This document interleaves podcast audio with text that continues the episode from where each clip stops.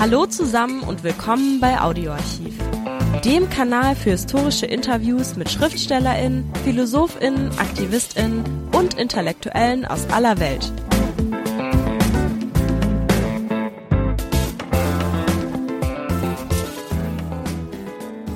Hallo, der 2014 verstorbene Michael Fischer lehrte an der Universität Salzburg. Er war Herausgeber von philosophischen Reihen wie Subjekt und Kulturalität, Ethik, Transdisziplinär und Schriften zur Rechts-, Sozial- und Wirtschaftsphilosophie, die im Peter Lang Verlag erschienen. Links dazu in den Shownotes. Aber Michael Fischer war nicht nur ein vielseitiger Forscher.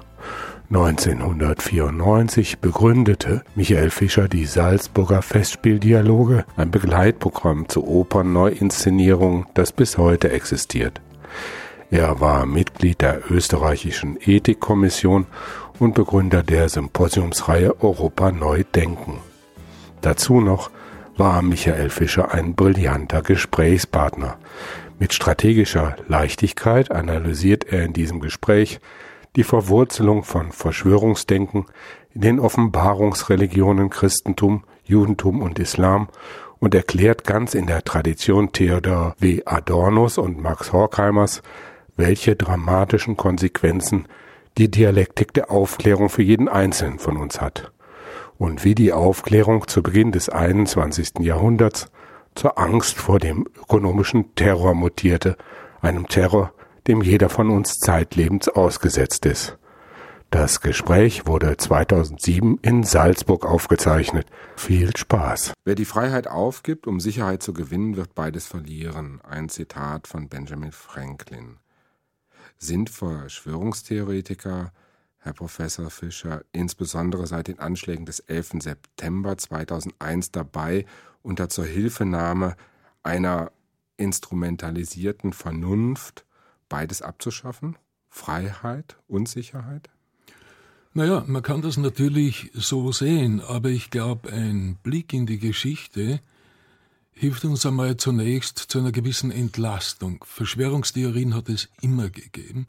Sie gehören, wenn man so will, zutiefst zum abendländischen Denken und sie sind selbst ein Produkt der Götter, das den Menschen auferlegt worden ist. Denken Sie nur an Homer, die Götter sind schuld für den Untergang Trojas. Auch Poseidon ist schuld für die Irrfahrten des Odysseus. Und im Christentum ist es nichts anderes. Da haben wir die Dualität des Guten, des Göttlichen und des Bösen, des Schlechten, des Negativen. Und dieses Negative wirkt auf dieser Welt als verschworene Einheit mit Vasallen und Gehilfen gegen das Konzept des göttlichen, des gottgewordenen Menschen. Was Sie jetzt beschreiben, ist ein im gesellschaftlichen Prozess oder in der historischen gesellschaftlichen Entwicklung ein eingeschriebener Mythos, kann man das eher beschreiben? Oder ist es wirklich eine Verschwörungstheorie modernen Zuschnitts? Ich glaube, wir sehen zu wenig, dass also auch das 21. Jahrhundert noch ganz stark vom gnostischen Denken bestimmt ist. Das heißt, es ist ein Denken, das in dualen, in dualen Schritten denkt. Gut, böse, hell, dunkel, vernünftig unter Perspektiven der Aufklärung oder unvernünftig. Wir müssen sehen, dass die Aufklärung ja auch selber mit so etwas wie mit einem säkularisierten Teufel agiert, nämlich es sind diejenigen Menschen, die nicht begreifen, was aufklärerische Vernunft ist, die unvernünftig handeln. Und die werden also mit allen Epitheta Ornantia versehen, wie sie das Böse vorher, also in Zeiten des, des Sündenbewusstseins, wie dies in einer Welt war, als das Sündenbewusstsein und der Glaube an Gott und das Böse noch virulent war. Mensch, Unmensch, der Unmensch, der sich der Vernunft nicht beugt, der Unvernünftige wird ähnlich wie Satan zum Widersacher von Anbeginn, der sich quasi dem eschatologischen Anbruch der neuen aufklärerischen Welt entgegenstellt. Und hier haben wir ja natürlich dann auch Wurzeln, die in den zeitgenössischen Terrorismus hineinreichen, etwa wie er dann in der Bewegung um 68 als radikalisierte Philosophie der Tat virulent geworden ist. Das heißt, dieser Dualismus, von dem Sie sprechen, gut und böse, ein eigentlich, wenn man auf christliche Lehren zugreift, manichäisches Weltbild. Dieses Weltbild ist nicht aufgelöst? Dieses Weltbild scheint mir in vielen Dingen nicht aufgelöst zu sein, es sei denn, man sieht die Perspektive der Romantik. Ja? Die Romantik ist ja nicht eine Gegenbewegung zur Aufklärung, sondern eine Ergänzung der Aufklärung, nämlich, wenn man so will, tritt die Romantik aus der Schattenseite einer völlig einseitigen, formalen und strukturellen Vernunft heraus. Es ist die Aufklärung, die den Menschen als ein rationales Projekt sieht, als eine Konstruktion seiner selbst. Und der Himmel quasi der Romantik ist die Utopie der ständigen Perfektibilität und der Verbesserung des Menschen in einer kommenden Welt. Und diese Welt hat rational zu sein. Dieser Welt hat sich ein eben aufgeklärter Mensch zu fügen. Wenn man Kant liest, wenn man schaut, wie Kant zum Beispiel die Welt der Gefühle behandelt, oder wie er sagt, die Wollungen der Gefühle, die Perturbationen der Triebe, so sagt er, dass Gefühle eigentlich schon eine Form einer Krankheit sind und der Mensch eben die Gefühle unterdrücken muss, damit er die praktische oder die moralische Vernunft nicht stört. Also wenn man so will, ist auch mit den Kantschen Konstruktionen so eine Art Vernunftzombie gegeben, und dem fügen sich die Menschen natürlich nicht. Und die Aufklärung bringt wieder, oder schon mitten in der Aufklärung, geschieht ja bereits der Durchbruch zur Romantik. Da gibt's diese berühmte Auseinandersetzung, wo ein kleiner protestantischer Pfarrer fragt, ja, was heißt denn Aufklärung? Das ist eine Frage, die man klären sollte, bevor man aufzuklären beginnt. Darauf antwortet Moses Mendelssohn mit einer, mit einer ganz merkwürdigen und spannenden Schrift, in dem er, er zeigt, dass die Aufklärung, die ja eher in den Gefühlen eine Sache der niederen, der niederen Form des Menschseins sieht, sagt er ja, wie kommen wir denn dazu, als aufgeklärte Menschen uns nicht den Emotionen der Schönheit und des Erhabenen und so weiter zuwenden zu können. Das finden wir schon bei Mendelssohn. Das ist auch nicht weiter verwunderlich, weil vorher Baumgarten ja seine achtbändige, glaube ich, Ästhetik geschrieben hat. Also bereits in der Aufklärung gelingt der Durchbruch zur Welt der Gefühle. Und die explodiert dann. Man braucht ja nur denken beispielsweise an Romane, die in ihrer Zeit auch als Philosophie gesehen wurden, wie zum Beispiel Goethes Werther oder Schillers Räuber. Hier hat man ein Bild vom Menschen, wo die Sympathie, also im ursprünglichen Sinn des Wortes Sympathien aus dem Griechischen, also die Fähigkeit, nicht nur gemeinsam zu erleben, sondern gemeinsam zu leiden, wo eben diese Sympathie, diese Intimität der Beziehungen scheitert. Was passiert dann? Werther wendet sich gegen sich selbst, also Autodestruktion. Karl Mohr wendet sich gegen die Gesellschaft. Also dort, wo die Welt der persönlichen Beziehungen, wo die Welt der Intimität scheitert, dort bleibt nur entweder Selbstzerstörung oder die Wendung der Aggression gegen die Gesellschaft. Jetzt wäre natürlich eine spannende Frage im 21. Jahrhundert, wo finden wir heute noch Intimität? Am Gebiet der Sexualität herrscht taghelle Aufklärung. Vielleicht wollten wir gar nicht so viel wissen, wie wir mittlerweile wissen. Durchrationalisiert. Ein Markt, ja. Und am Markt entscheidet die Umsatzstrategie, nicht mehr alte moralische Ressentiments. Das ist heute Sexualität. Also der Ort der Intimität zieht sich zurück in den individuellen Erlebnishorizont. Ich weiß nicht, und ich habe mich zu wenig auch damit auseinandergesetzt, der Ort der Intimität heute nicht das verschämt getragene Kreuz ist oder das Kopftuch, was man mit allen Schwierigkeiten aufsetzt. Also, wenn dieser Ort von Sympathie im 21. Jahrhundert wegbricht, durch eine Welt, in der Sinn nicht eine Frage ist, die auf Struktur und Dauer setzt, auf den Fokus einer individuellen Lebensbiografie, sondern nur auf den momentanen Erlebnishorizont, also auf die Eventisierung meines Lebens, dort bricht natürlich Sympathie weg. Weil im Event, im Moment, Sympathie nicht auffindbar ist. Die Frage ist ja dann, wo verortet man oder entsteht durch Intimität, diese fehlende Intimität der frühen Aufklärung, gerade mhm. bei Kant auch, ist nicht das letztlich auch ein Ergebnis einer äh, fortgetragenen Moralvorstellung, die sich in der katholischen Lehre über das Mittelalter, insbesondere das späte Mittelalter, ausgebreitet hat? Den Körper der Frau als Sünde zu sehen zum Beispiel, Intimität als Verschwörung gegen die Kirche zu sehen? Gut, da haben Sie natürlich völlig recht. Es ist ein Ast, der mutmaßlich bis ins 21. Jahrhundert reicht, nämlich die negative Besetzung der Frau als, wie es Johannes Chrysostomus sagt, um 410 als Teufelspforte. Ja?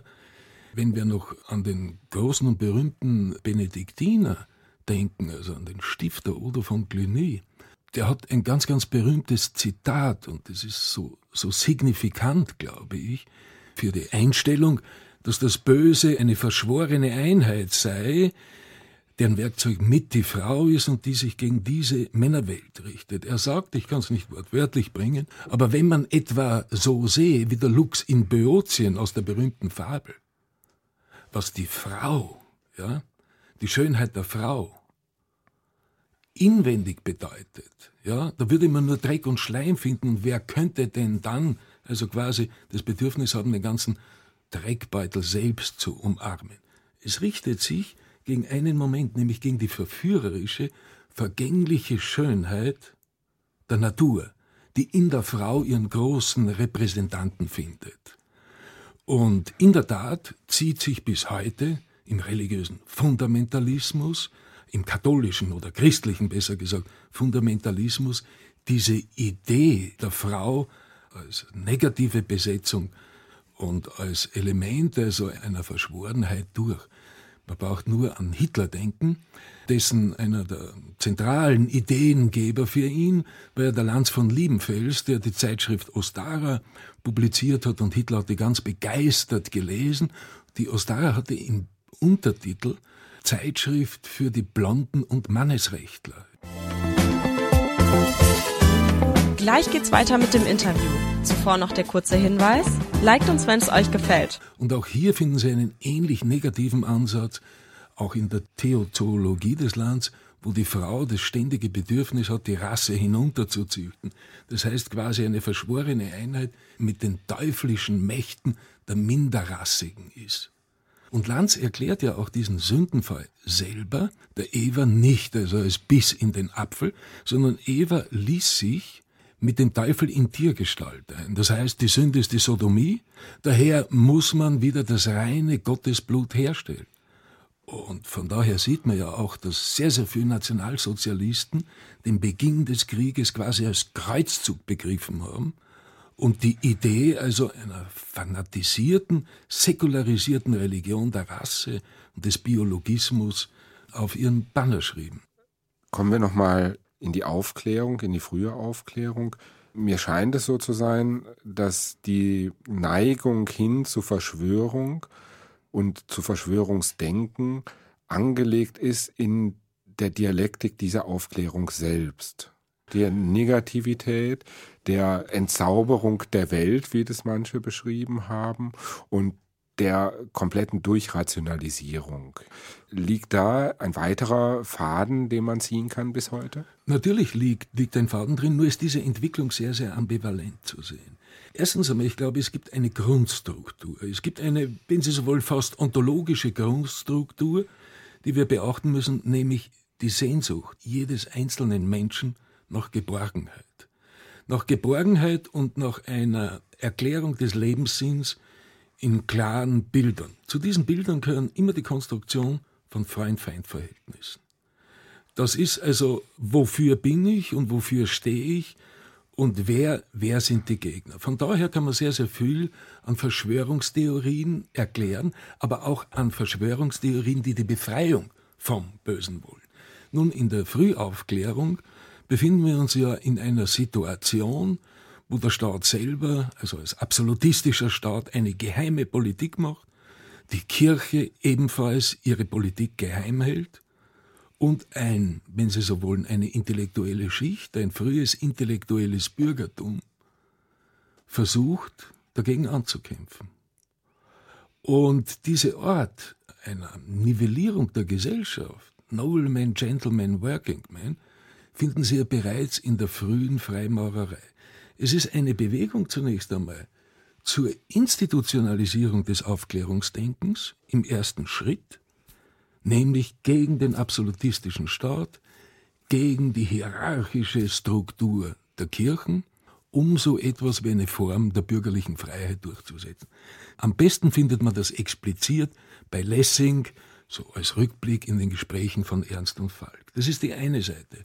Auf der anderen Seite entsteht ja die Freimaurerei, jetzt empirisch gesehen, historisch, nicht von ihren Legenden her, aus dem Rosenkreuzertum heraus, also in England, also im frühen oder in der Mitte des 17. Jahrhunderts. Und das wiederum historische Rosenkreuzertum selbst kommt ja also auch aus, sehr stark aus einem esoterischen und hermetischen Denken heraus. So explodiert dann in der Aufklärung selber ja die Freimaurerei, quasi wenn man so will, in einen linken, offenen, radikal aufklärerischen Flügel und in einen konservativen, mystischen Flügel sind auf der einen Seite die Illuminaten und auf der anderen Seite werden es dann die Hochgradsysteme beziehungsweise das Gold und Rosenkreuzertum, was aber in vielen Logen, zum Beispiel auch in der berühmten Loge Mozarts in Wien, nicht getrennt war, sondern die Bewegungen fanden quasi in der Loge selbst statt. Aber Unabhängig davon bleibt bei allen diesen Bünden und Gruppierungen die Suche nach Geborgenheit spielt eine enorme Rolle. Auf der anderen Seite spielt vielleicht auch eine große Rolle in der Freimaurerei und in diesen analogen Bünden die Initiation. Die ist ja was ganz Merkwürdiges.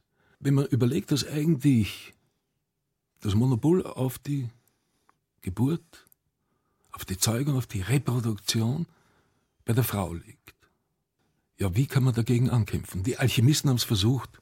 Es gelangt nicht, das Geheimnis der Geburt der Frau zu entreißen.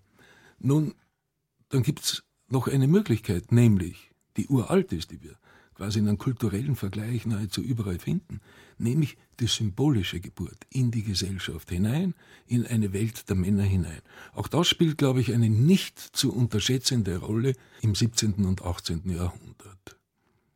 Das heißt, dass wir schon auf Urmythen zurückgreifen, wenn wir über Verschwörungsdenken oder die Bilder, die Verschwörungsdenken hervorbringen, reden, die immer wieder angepasst an bestimmte Epochen mhm. der gesellschaftlichen Entwicklung weiter tradiert werden.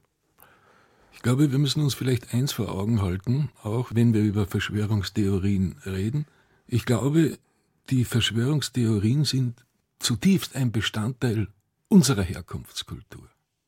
Sie finden das in anderen Kulturen zum Beispiel nicht. Verschwörungstheorien setzen eine Dualität voraus, ja, gut und böse, und die Entscheidung in die eine oder andere Richtung setzt den freien Willen voraus. Ja? Den freien Willen finden Sie zum Beispiel in asiatischen Kulturen überhaupt nicht. Sie könnten dann versuchen, den zu beschreiben. Es gibt es auch in den heutigen Rechtsordnungen das Konstrukt, aber in der Kultur ist das nicht vorhanden, spielt überhaupt keine Rolle. Das heißt, Verschwörungstheorien kommen aus dem Kontext unserer Kulturen und das heißt auf das Religiöse gewandt aus den abrahamitischen Religionen, das heißt denjenigen Religionen, die sich auf Abraham berufen, das ist die jüdische Orthodoxie, das ist das Christentum in all seinen Facetten und das ist natürlich auch der Islam.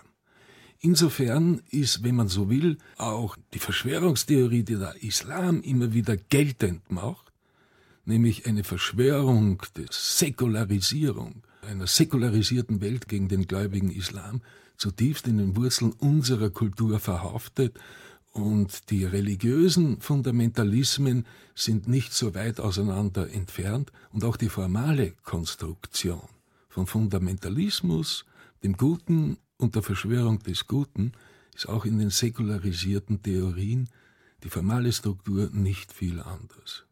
Das heißt, dass wir in einer zunehmend komplizierter werdenden, für den Einzelnen undurchschaubarer und auch durch die Philosophen der Postmoderne auch heftig kritisierten mhm. Welt auf ein einfaches Muster zurückgreifen? Gut, böse? Es ist alles sortiert, Freund, es ist Feind. alles Freund, Feind. Hat das die Auswirkung? Das hat die Auswirkung, aber ich glaube, wir müssen etwas sehen, bevor wir da von der Postmoderne reden, zu der viel zu sagen wäre, aber auch das eine oder andere, ja, oder gleichzeitig wenig. Wir müssen einmal etwas überlegen, wie ist denn die Situation des Menschen im 21. Jahrhundert? Und ich habe da mal eine kleine Studie gemacht, in dem ich versucht habe, also so alle Zeitschriften durch ein kleines Team untersuchen zu lassen, die so als, als Lifestyle-Zeitschriften und Ratgeberzeitschriften also wöchentlich erscheinen.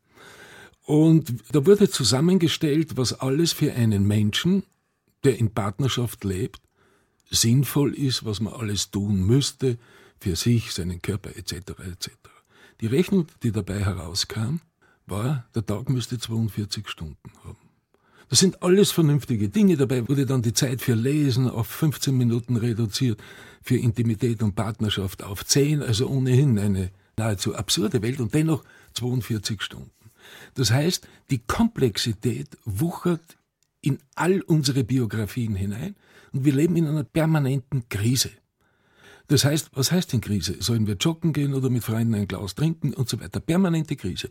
Krise heißt, dass Entscheidungen fällig sind, aber noch nicht gefallen sind. Und ob die Entscheidung vernünftig ist, das wissen wir nicht im Vorhinein, sondern immer erst im Nachhinein. Aber wir müssten dies tun, beides zugleich. Das ist nicht machbar. Das heißt, wenn man diese unerhörte Komplexität unserer Biografien sieht, dann wird verständlich, dass die Leute gerade im 21. Jahrhundert mehr denn je auf schlichte Modelle oder anfällig sind, auf schlichte Modelle zurückzugreifen. Darum haben sie diese Hochkonjunktur von Life-Coaches über Gurus, über Sektierer, über äh, Gesundheitsberater, was immer sie da reingeben wollen, es entsteht also eine parasitäre Flut von Substituten, die unser eigentliches Leben als Ersatzleben zweiter Hand betreuen. Das heißt, wir erleben keine konkrete Sinnhaftigkeit in unserem Handeln. Sinn, Sinn ist immer nur, empirisch gesehen auf jeden Fall, immer nur eine momentane Konstruktion. Man merkt es besonders also in den Auseinandersetzungen mit der Ethik, dass äh, sie im Einzelnen irgendwie eine Wertstabilität oder sowas überhaupt nicht mehr festmachen können. Es ist alles, nahezu alles eine situationistische Ethik. Es hängt von der Situation ab und in der wird gewertet und bewertet, aber das ist kein Duktus mehr, der die Biografien des Einzelnen relevant bestimmt. Es gibt ganz, ganz grobe Muster vielleicht, die man erwähnen könnte, die sind deckungsgleich wenn Sie so wollen, also mit den Menschenrechten oder Küngs Weltethos und so weiter. Das ist so ein Dach, was über allen schwebt, aber entscheidend auf die Reaktion des Einzelnen ist immer der Moment und insofern haben wir sicherlich keine Sinnstruktur in der Gesellschaft, sondern große, vielleicht spannende Substitute auch. Ganz sicherlich ist hier die Suche nach einer neuen Religiosität zu sehen aber andererseits müssen wir auch die religiöse Aufladung der Kunst sehen. Mich erinnert das in sehr, sehr vielen Dingen an die Romantik, denn wenn man so will, eine ästhetisierte Religion ist eine Religion ohne Dogma und feiert den Triumph der Individualität, wenn Sie so wollen, den Ego-Trip und die Egophanie. Und wann das so ist, ja, wird dann auch die Kunst zu einer spirituellen Welt der Ich-Findung, also in den maßgebenden Werken der Vergangenheit und der Gegenwart. Das heißt, dass ich mich als Individuum orientieren kann nach meinen eigenen momentanen Maßgaben auch in Richtung einer Verschwörungstheorie, aber genauso wie ich äh, dort hineingleite in ein verschwörerisches Denken, kann ich auch wieder hinausgleiten. Das stimmt wohl in der Theorie, aber in der Praxis äh, wissen wir, dass es sehr, sehr restriktive, ja, wenn Sie so wollen, Hardcore-Verschwörungseinheiten gibt, aus denen der Ausstieg dann gar nicht so leicht ist. Mental gesehen haben Sie vollkommen recht. Wir sind in einer Situation, die mich sehr erinnert an ein Buch. Ich las es in den 68er Jahren. Es war der Eric Robertson Dodds. Und es hatte den Titel Heiden und Christen in einem Zeitalter der Angst. Das würde ich jetzt ganz gern zitieren, weil das wirklich so zutreffend ist. Er sagt da, die religiöse Toleranz der Griechen und Römer hatte zu einer verwirrenden Masse angehäufter Alternativen geführt.